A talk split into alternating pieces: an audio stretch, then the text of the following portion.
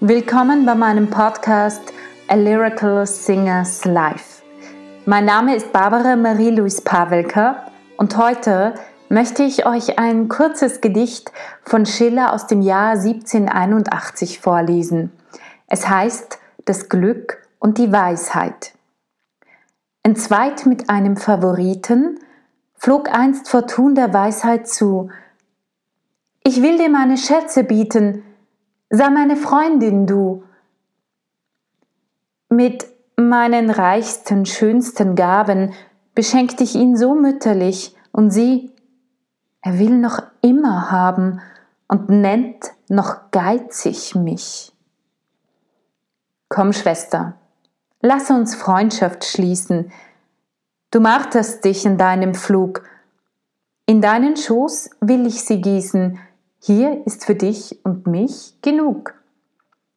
Sophia lächelt diesen Worten und wischt den Schweiß vom Angesicht. Dort eilt dein Freund, sich zu ermorden. Versöhnet euch. Ich brauch dich nicht.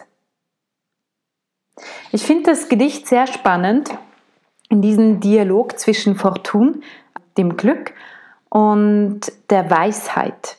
Denn das Glück verspricht sozusagen der Weisheit eigentlich, weil sie sich mit jemandem, eigentlich einem Favoriten, einem, dem sie sehr viel Glück geschenkt hat, zerstritten hat.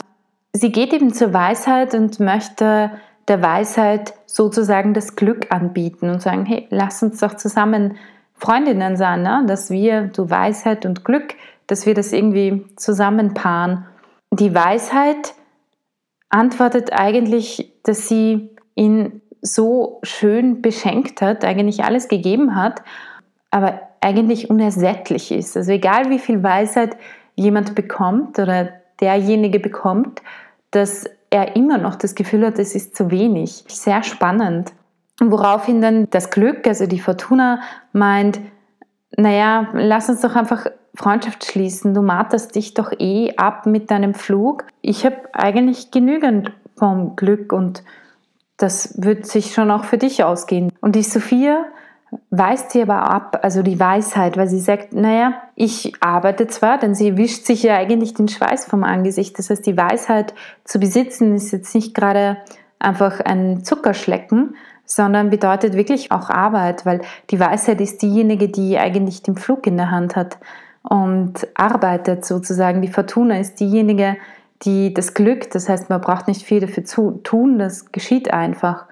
Die Weisheit schaut aber dann zur Fortuna und sagt dir, du, ich mag vielleicht viel arbeiten, aber schau, dein Freund dort, dem du vorher so viel Glück geschenkt hast, wo du dich aber jetzt von ihm abgewandt hast, ja, der will sich jetzt ermorden, wo sein Glück weg ist.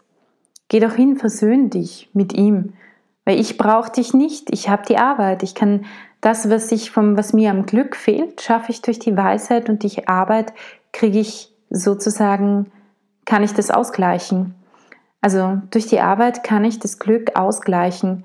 Und ich finde das eigentlich sehr, sehr spannend, weil jeder, der künstlerisch arbeitet oder in der Kunst auch professionell unterwegs ist, weiß, dass die Kunst viel Arbeit ist, egal welche Richtung dass es nicht nur Glück ist, sondern dass Talent eigentlich das Geringste dabei ist. Das wirklich Wichtigste in Wirklichkeit ist die Arbeit, die man hinein investiert, damit man auf der Höhe bleibt und, und besser wird, damit sozusagen dieser kleine Samen Talent, weil das Talent ist eigentlich nur ein kleiner Samen.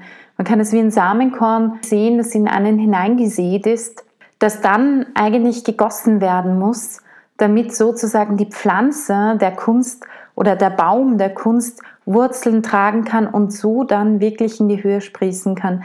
Und das bedeutet es, Kunst zu machen.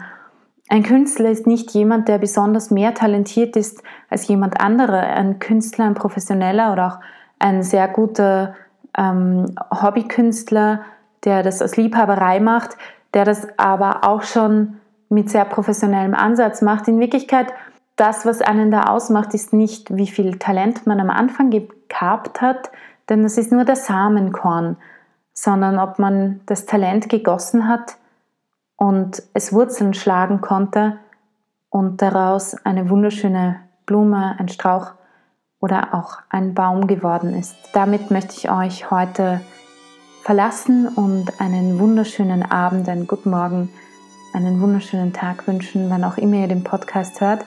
Und vergesst nicht, diesen Podcast zu abonnieren. Und ich wünsche euch alles Gute.